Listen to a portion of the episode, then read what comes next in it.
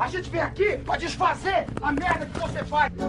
Tá achando que tá dando um tapa na maconha aí, tá dando um tapa no cocô do jegue. Nasci no mundo, eu já comecei a fumar e nunca mais parei. Seu maconheiro! Seu merda! Show! É você que financia essa merda!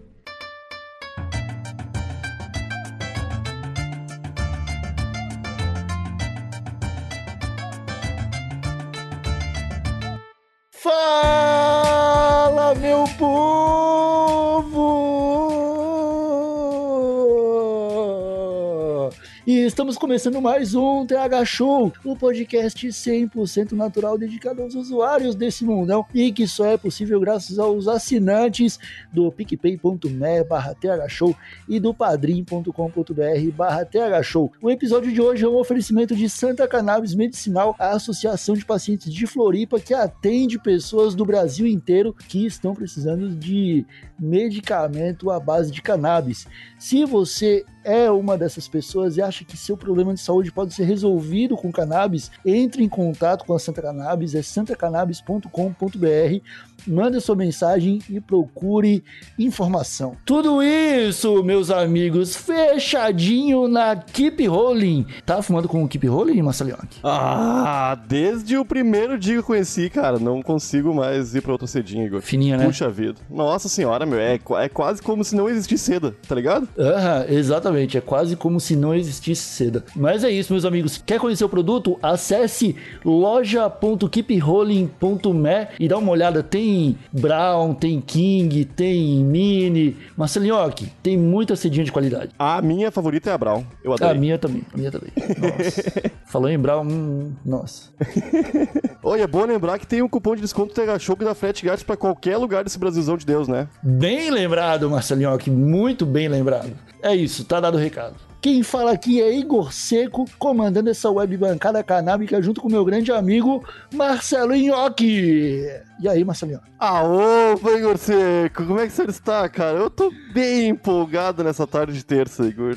E tu tá bem? Tá empolgadinho? Eu tô bem, cara. Eu tô excelente. Eu tô hidratado, tô descansado. Eu só não tô chapado no momento porque eu esqueci de pedir a cota. Putz. Aí tá, aí mandou mal. aí mandou mal. Mas não é disso que vamos falar nesse episódio, Marcelinho, que hoje temos aqui um convidado que já veio até nossa bancada. Nós trocamos uma ideia excelente, falamos sobre os rumos do cinema nacional e agora estamos novamente com ele. Seja muito bem-vindo à bancada do TH Show, Sheila Colomi. Como que você tá? Opa, que legal estar tá aqui de novo, pessoal. Bah, que legal mesmo. Bah, é bem coisa de gaúcho. Tô bem, tô bem, tô bem feliz. cara, já que você já, já chegou aqui falando, falando gauchês, eu queria perguntar para ti, cara, o seguinte: por que que gaúcho não sabe falar de outra coisa senão do Rio Grande do Sul. Não, tem um argentino que só sabe falar do, da Argentina, sei lá, cara. É que nós estamos meio isolados, ah, né? Teu, teu, primeiro, teu, teu primeiro exemplo é outro país. Tipo, que é mais, que é mais... Rio Grande do Sul e Argentina, não é? Tipo... Não, tem nós, eles e quem mais, né? É. cara, não sei, velho. Né? Eu não sei, velho. O Rio Grande do Sul, assim, vamos falar, abriu o papo cabeça, sabe? O Rio Grande do Sul, Porto Alegre é uma cidade meio grande, tá meio afastada. Santa Catarina é uma cidade Florianópolis é uma cidade um pouquinho menor e depois lá para o Paraná começa a abrir tudo, as grandes cidades. Então a gente tá meio. tem um pescocinho, né? Se for ver o mapa do Brasil, parece que, que o Rio Grande do Sul foi, foi tipo estrangulado ali, ficou meio para baixo. A gente tem uma cultura meio que de uruguaia também, de argentino, então a cultura puxa para uma tendência meio maluca, uma brisa meio doida, assim, por isso que a gente se. É um povinho meio isolado mesmo. Tu é uruguaio, né, Sheila? Eu sou misto, cara. Sou uma, sou uma coisa assim esquisita. Meu pai e minha mãe são uruguaios, né? Mas eles vieram pra cá. Eu tive cidadania uruguaia também. O Uruguai é um país massa, cara. Bem massa. Pô, cara, se tu tem, se tu tem cidadania uruguaia, o que, o que, que tu tá fazendo no Rio Grande do Sul, cara? Pois é, cara. Mas tem uma coisa, cara. O Uruguai, velho. Posso. Eu vou falar agora. O Uruguai é um, é um lugar muito massa para se visitar. Mas a gente costuma comprar coisas, e no Uruguai não dá para comprar tantas coisas. Eles, é muito massa quando tu olha, oh, eles reciclam tudo. Mas eles não reciclam porque eles são afim de reciclar, sabe? Eles são reciclados porque lá é tudo importado, não tem uma indústria Então, velho, o Uruguai tem essa coisa de que não é tanto consumo como a gente está acostumado aqui no Brasil. E a gente meio que se vicia. Lá eles são viciados em outra coisa, né? Mas aqui a gente se vicia em consumir, né? A gente não, não pode ver uma lojinha de 99, não pode ver um Tupperware. E lá eles reciclam tudo, cara. Eles são um povo que. Isso é porque não tem muito acesso. Tem outra coisa, cara, que eu não consigo viver sem frutas. E o Uruguai tem pouca fruta, sabe? Tem pomelo, banana, mas depois tem banana com pomelo, tem pomelo com banana, então, sabe? Aí tem uma uva lá, mas são frutas de frio. Aí quando entra, quando entra num boteco no Rio de Janeiro, em São Paulo, vê aquele monte de cacho, de, de um monte de fruta pendurado em cima, não, que, não tem no Uruguai. Então tem umas coisas que a gente sente falta mesmo. Aham. Uhum. Uhum. Saquei. Não, faz total sentido, cara. Faz total sentido. O Uruguai, eu acho que a população só de Porto Alegre deve ser maior do que o Uruguai inteiro, sacou? O Uruguai é um país que tem mais gado do que, do que seres humanos, né? É um país ah, muito Até aí o Brasil também. É. Boa, Nhoque. Ô, Sheila, e tu fala fluentemente espanhol, cara? Porque eu tenho uma dificuldade nessa língua e eu gostaria muito que tu me sugerisse uma frase que parece difícil, mas é bem gostosa de ser ouvida. Ah, bom, assim, ó. Quando o brasileiro, brasileiro tem aquelas coisas da, das vogais que tem várias entonações diferentes, né? E, é, é a, sabe? A gente, a gente tem vogais com várias entonações e isso não existe no, nos idiomas né, de língua espanhola. Então, quando teve a Guerra do Paraguai, é, quando o Brasil estava ganhando a guerra, muitos paraguaios queriam fugir aqui para o Brasil e estava rolando uma, uma degola assim na fronteira. Só podia entrar brasileiro mesmo. Uhum. E aí eles faziam uma prova para os paraguaios e diziam assim: fala assim, ó cair no poço, não posso. E aí os, os paraguaios falavam assim, caiu no poço, não poço. Aí degolava os caras. Caralho, velho. Eu não tô rindo da degolação. Tá rindo, tá rindo da morte dos caras, velho. Que foda. Não, longe de mim, cara. Sabe que eu não sou desses. Eu só tô rindo da frase, que realmente, né? Que não é brasileiro. É pra, pegar, é pra pegar Paraguai no pulo, né? É, mas a gente também tem, tem umas frases que a gente não consegue. Rehilha roja. A gente não consegue falar. O que, que significa rehilha, isso? Rehilha é grade vermelha. É uma, Pensei é uma grade. Virilha roxa. Olha aí. Bah, virilha eu não sei como é que é em espanhol, eu nunca virilhei ninguém. Virirra. Virirra. Nossa! Velho, tem umas coisas que a gente fala que são de doer, assim. Tem um, amigo meu, que um ator aqui, o Bruno Bazo, um cara de Porto Alegre, que, que ele, ele tava. não sabia absolutamente nada de espanhol. E aí ele chegou lá no Uruguai, que tava com fome, e ele começou a fazer umas mímicas, como se fosse um surdo mudo, sabe? Fazendo mímica. Pô, pode uhum. falar, sabe? Eles entendem. Aí ele queria um restaurante, então ele fazia assim, um sinalzinho de, de levar coisa pra boca. E, o, e, o, e depois ele começou a. brigou com um cara, deu um soco num cara. Foi uma, um, um, horror, assim, foram apartar tudo. Porque o castelhano, né, chegou pra ele e falou assim: Ah, tu queresse um comedor? Bah, ele partiu pra cima do cara, mas comedor é restaurante, velho. partiu pra cima, é. apanhou feio, foi um horror, velho. Pô, mas assim, eu nunca fui pro Uruguai, cara. Mas eu recomendo que as pessoas que não sabem falar espanhol e acham que a pessoa e acham que o uruguaio não vai entender português, falem inglês, cara. A moeda dos caras é o dólar. Eu acho que eles entendem, tá ligado? Se você pedir alguma coisa em inglês. Eles entendem né? muita coisa. Eles, para eles o Imagina o país, um, o Brasil é um país tamanho gigantesco, né? Colado num paizinho aí pequenininho. É bom eles saberem português, sabe? Então, então é, eu recomendo, assim. Se você é um pequenininho, seja amigo do grandão da sala de aula, sabe? Essa coisa. E aí eles, eles sabem falar português. Eles podem não querer falar contigo, mas eles entendem. Até porque tem muito programa de televisão que vem do Brasil. Programa de televisão, cara, a televisão lá do Uruguai é, é triste, assim, de tão ruim. Então eles assistem televisão do Brasil mesmo. Também é tudo importado. É tudo importado lá, cara. Caralho. Tudo, aliás, tudo mesmo. O Uruguai produz poucas coisas, né? Mesmo. Cara, e programa uruguaio, tipo, não tem um que tu conheça e que tu fale, pô, esse programa é legal de assistir. De televisão, nenhum, cara. Nenhum mesmo, assim. Aliás, pô. o próprio uruguaio não assiste muito. A gente pensa assim, ó, oh, como eles são cultos. Mas eles leem muito, né? Ó, como eles são cultos. Mas na verdade eles leem porque eles não têm opção na televisão. A televisão é uma tristeza. Aqui, ah, esse, aqui Pô, então também não tava tem. certo. Faz falta. Domingo legal, então. Domingo legal, cara. Uma, uma, piscina de uma banheira do Gugu também faz falta. La Pô. banheirita dela e Guguzito. E teve um amigo meu que chegou lá. Esse é outro cara que chegou lá e e pediu assim, garçueno, que lá garçom é moço, né? Tu chama ele de moço. Ele chegou garçueno, uno cachorro caliente e una cueca coela. O cara falou essa frase, então o garçom ficou parado olhando pro cara, né? E esse louco aí, bah, que brisa forte. Ô, mas o Uruguai tá virando um grande produtor de cannabis, cara. A famosa ah, maconha. É, essa, né? a, a maconha do Uruguai, cara. É, desde que eles fizeram o processo de legalização, quem planta lá é o exército. É uma coisa que buga a cabeça do, do, do gado Caralho. daqui, né, cara? Quem, uhum. quem, planta e quem cultiva é o exército com todo patriotismo, com emblemas nacionais, pra, é para plantio medicinal, né? Mas tu tem direito a ter três pés de maconha e, e, e, cada pezinho acaba sendo uma árvore bem criada, né? Em suas casas. E as pessoas, às vezes, que não, não cultivam maconha, não usam a maconha, plantam só por, só por ser legal, sabe? Ah, eu sou uruguai, eu posso, sabe? Então o cara uhum. às vezes nem, nem fuma maconha, mas tá lá com as plantas lá por nada, porque sim. É, eu, isso é eu, é muito legal. É um, uns brothers meus iam para durante o carnaval iam pro Uruguai. Ficar dentro de uma área militar que tu pagava para acampar nessa área militar e podia usar qualquer droga que existe no mundo. E os, e os militares não faziam nada. Isso faz 10 anos, tá ligado? Imagina hoje em dia, cara.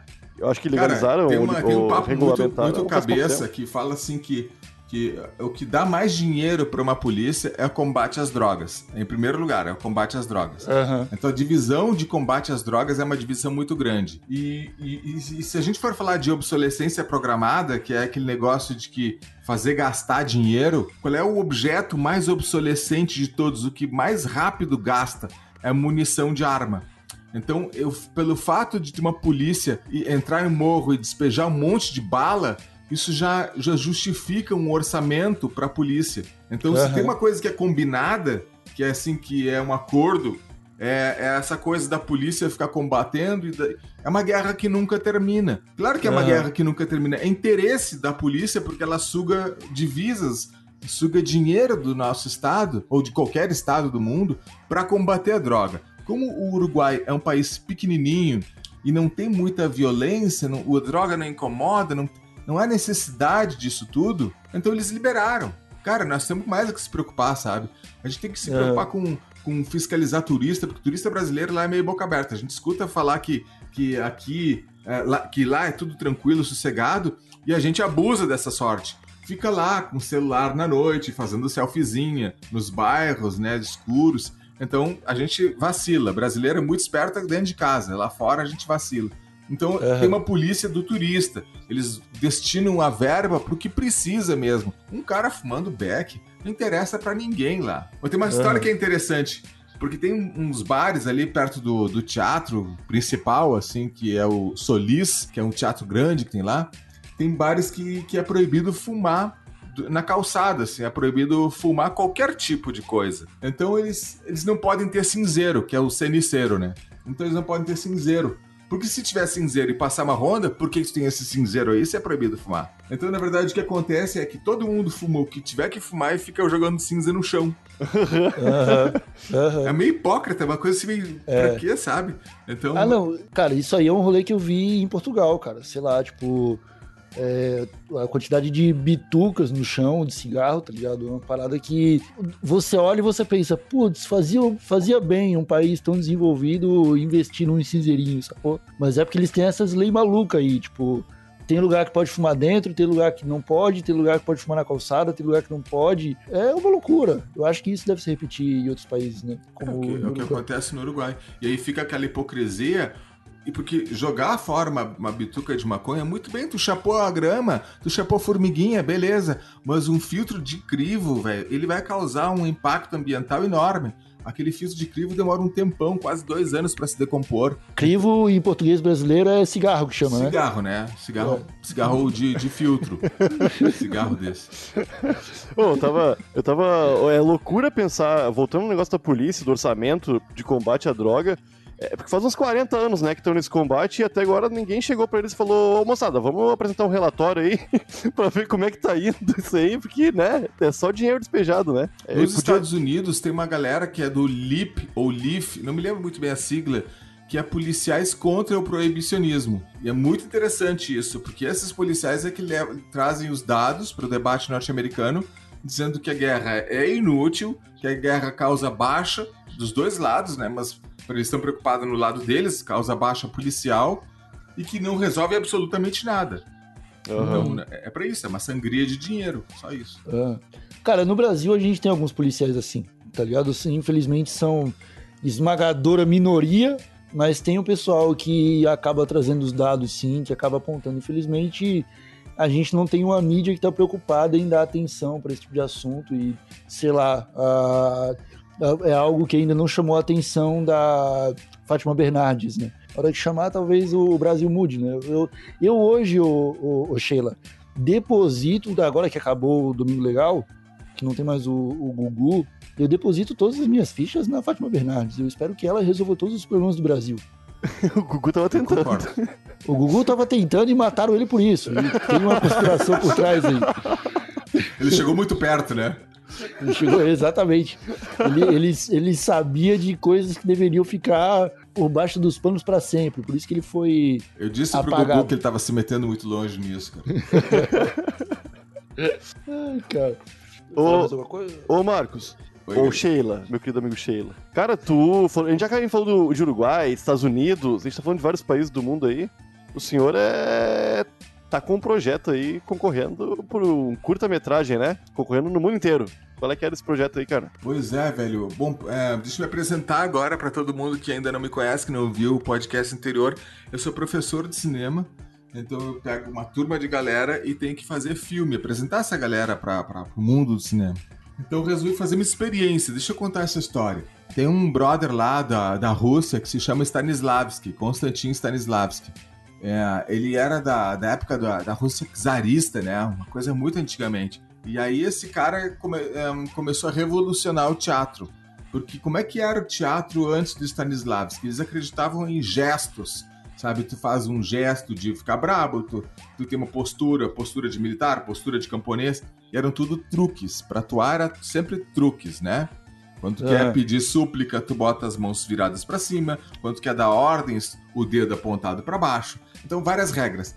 E o Stanislavski disse assim: não usem regras. Usem o sentimento natural que vocês têm mesmo. Sentimento de alguma coisa que aconteceu com vocês. E eu comecei a aplicar isso na minha sala de aula, porque eu peguei o Stanislavski e disse assim: bom, eu tenho alunos, vou usar eles de cobaia. Né? Comecei a aplicar vários truques e vi que, uau, a coisa do Stanislavski funciona.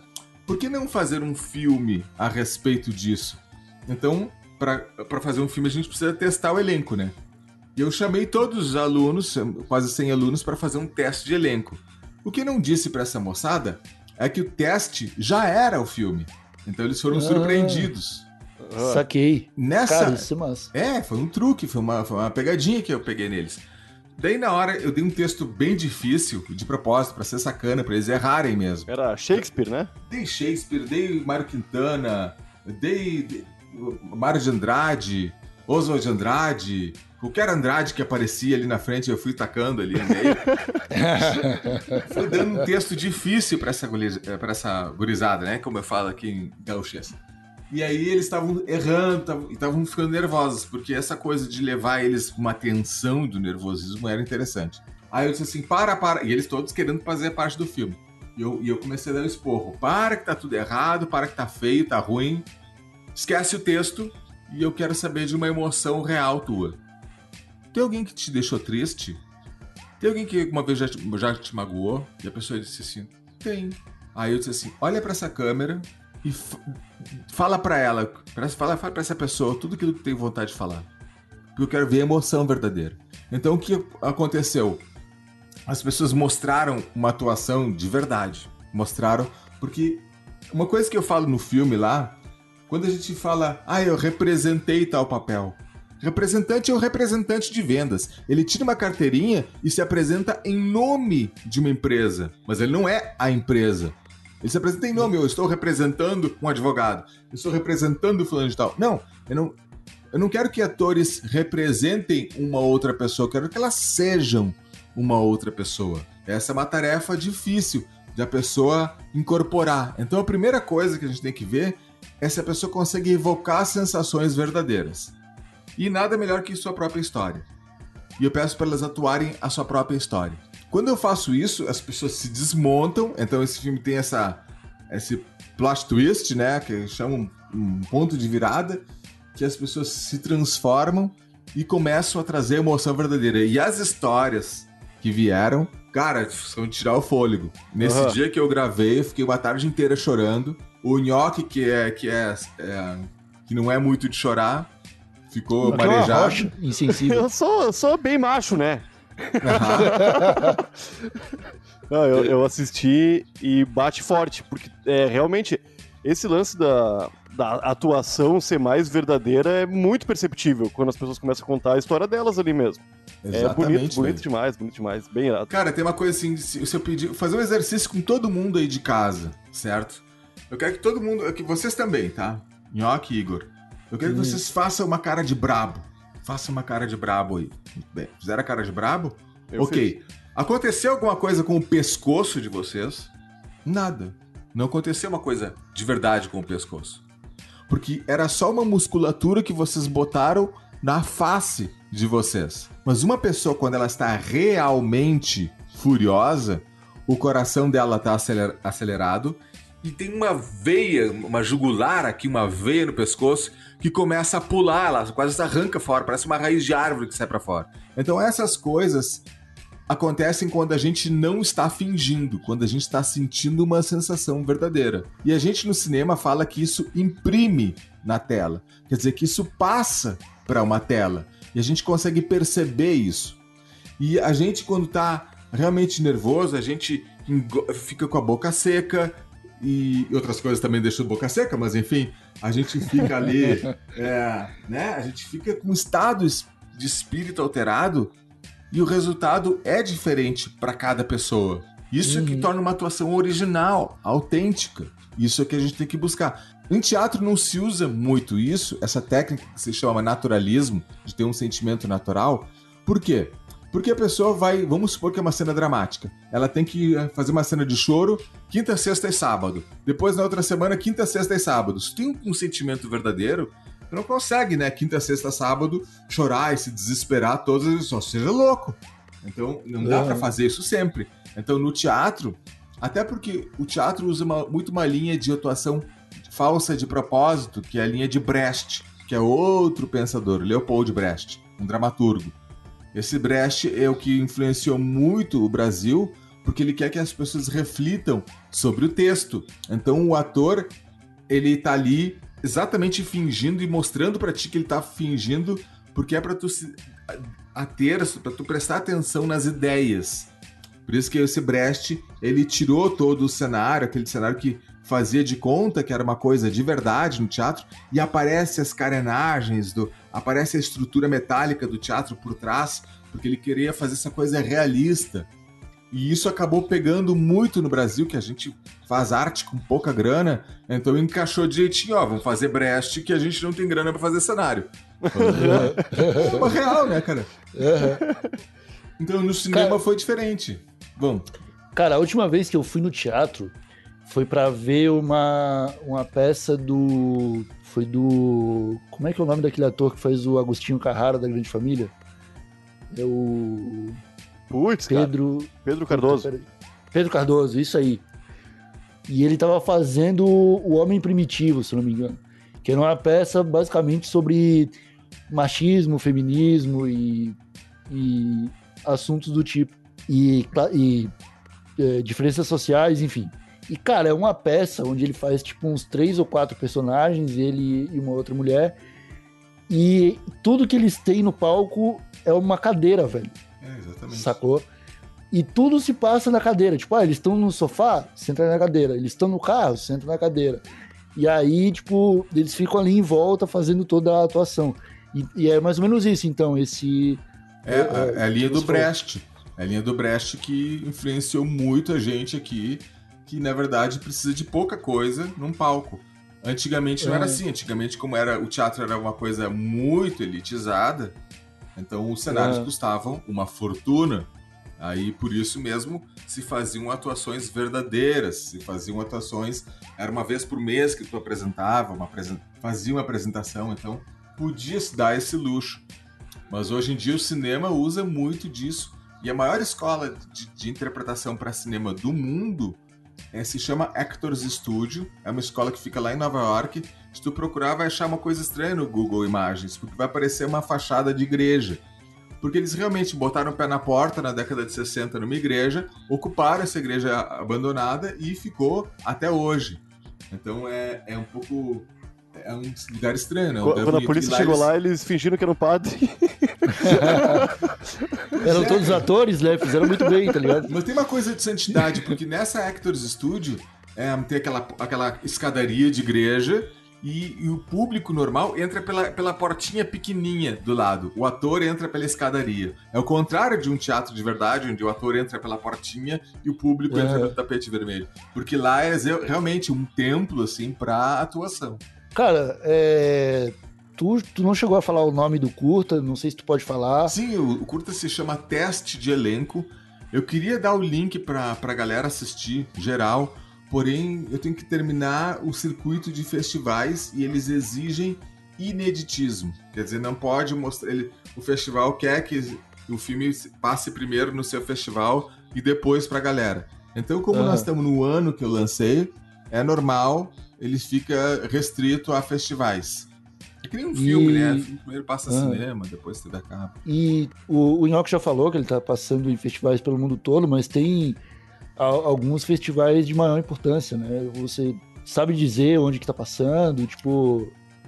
Vai Sim. que tem uma galerinha louca de festival, né? É, que pode é, ter. É, né? eu, vamos tentar inscrever ele em todos os festivais do Brasil. Acontece que os festivais têm, têm taxa de inscrição e tem alguns festivais que tem meia dúzia de público. Por exemplo, nós ganhamos um prêmio de melhor filme em Portugal. Eu fiquei muito feliz. Em Lisboa, imagina, um prêmio internacional. Aí quando eu fui uhum. olhar as fotos do lugar, era um pub. Um pub, fica a gente bebendo, tem um trovando uma. Uhum. É, trovando, é, chavecando uma garota aqui do lado, não sei o quê. E fica uma tela passando. Então eles ganham dinheiro na inscrição. Então, nesse momento, nós estamos inscrevendo em todos os festivais nacionais. Eu não quis legendar ele em inglês, porque é uma experiência do português. Uhum. Porque se vai ler uma legenda com vários textos de vários poetas, várias coisas misturadas, ninguém vai entender nada. Então eu deixei ele só para os festivais do Brasil. Em breve, no seu próximo festival aí da sua cidade, da sua região, vai estar tá passando o teste de elenco. E eu convido vocês a assistirem. Prestigiem os festivais, gente. No festival, no festival de cinema, vai muita gente envolvida com arte. Então o papo vai ser sempre cabeça, vai ser sempre uma hum. galera astral e sempre vai rolar umzinho para fumar ali no, na esquininha do festival. sempre tem, sempre, sempre tem. tem. Tu diria é... que uma ida no festival é quase a mesma coisa que ir pro Uruguai? Só papo cabeça?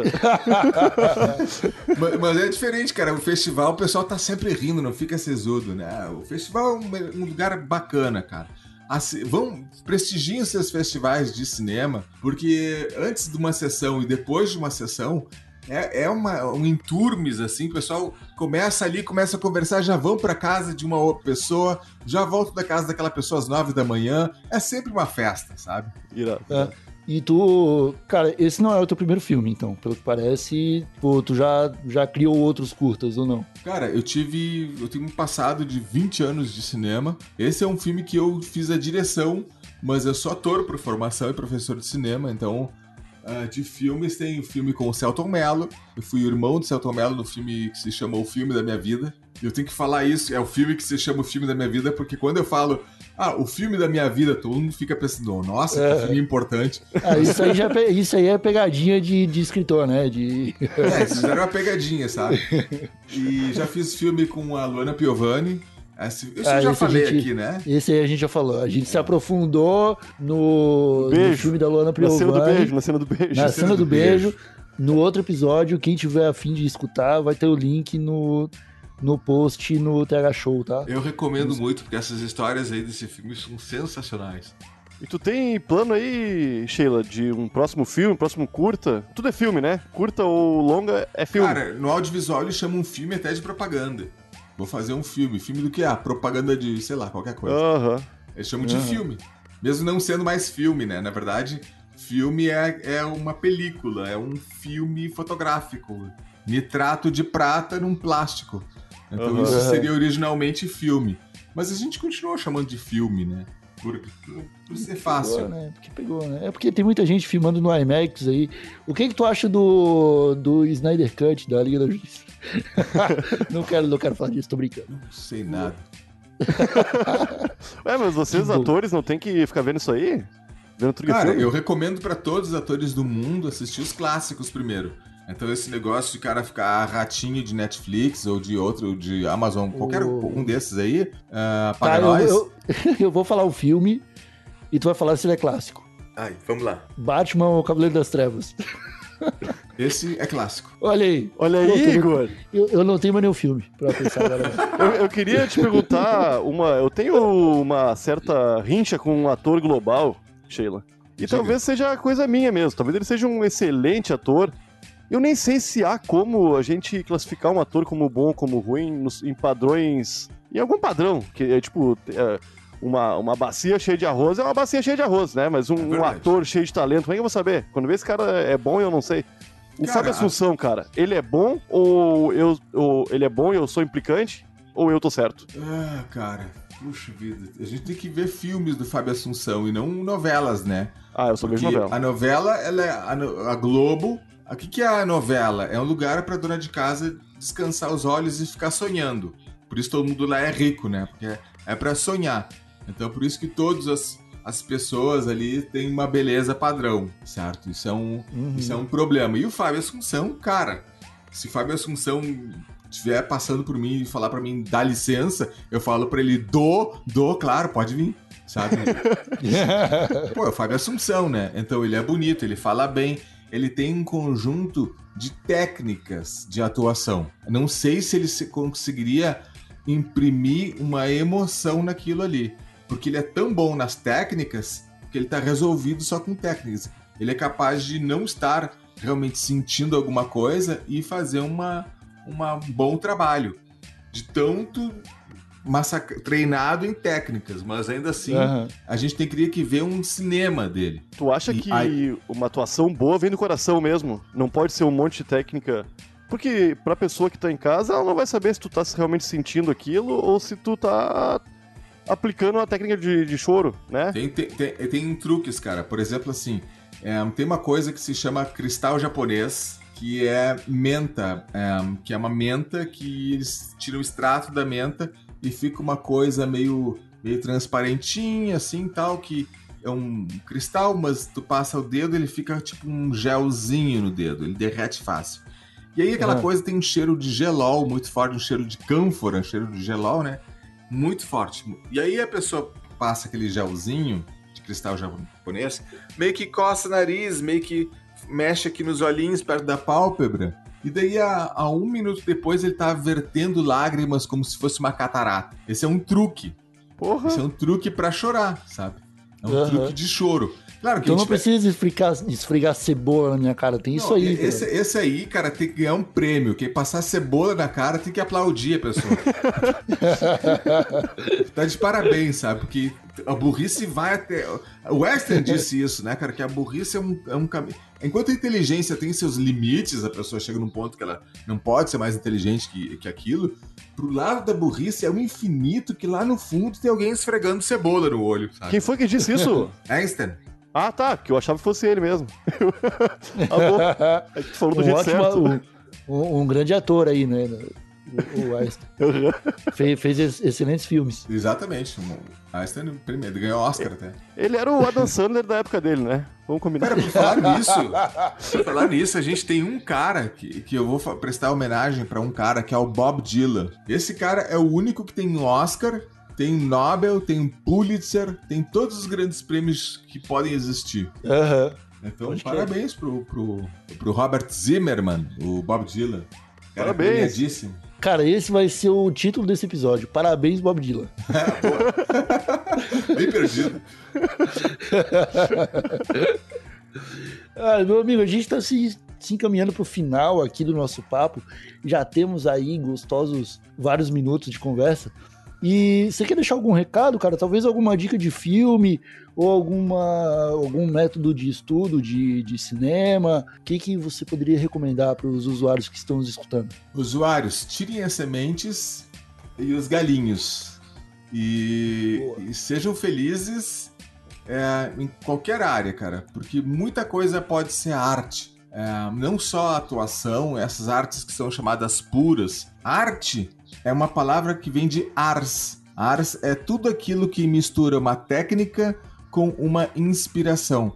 Então, dirigir carro pode não ser arte se tu vai só de um canto a outro e só aplica uma técnica. Mas se tu um dia resolve fazer um passeio ou andar de zigue-zague ou fazer alguma coisa que usa a tua inspiração, já é arte. Então, culinária, arte, muitas coisas são arte, não vamos se prender algumas. O que importa é a gente ficar com essa brisa, esse astral para cima e sempre ficar fritando na criatividade. Olha aí. Cara, excelente recado. Muito bom mesmo. Ô, Marcelinho, tem que legalizar isso aí, né? Tem que legalizar demais, cara. A pessoa tem que ser feliz. Arte é arte. A próxima Bienal eu vou estar tá lá. Eu já tenho até na minha cabeça o que eu vou fazer com você. eu vou em Bienal, eu fico chateado. Porque é muita arte que eu posso fazer. Eu, eu tenho esse problema aí. tá bom então, York. É, então tá, meus amigos, ficamos por aqui com esse Tega Show. Obrigado a todos que nos escutaram. Se você quiser mandar sua arte pra gente, que inclusive já chegou, Marcelinho, muita arte pelo nosso e-mail. O e-mail é thshow.desabilitado.com.br. Nossas redes sociais são arroba Podcast, no Twitter, no Instagram e na Twitch. E voltamos em breve com mais um episódio desse querido podcast canábico. Até a próxima, um abracinho de longe e tchau!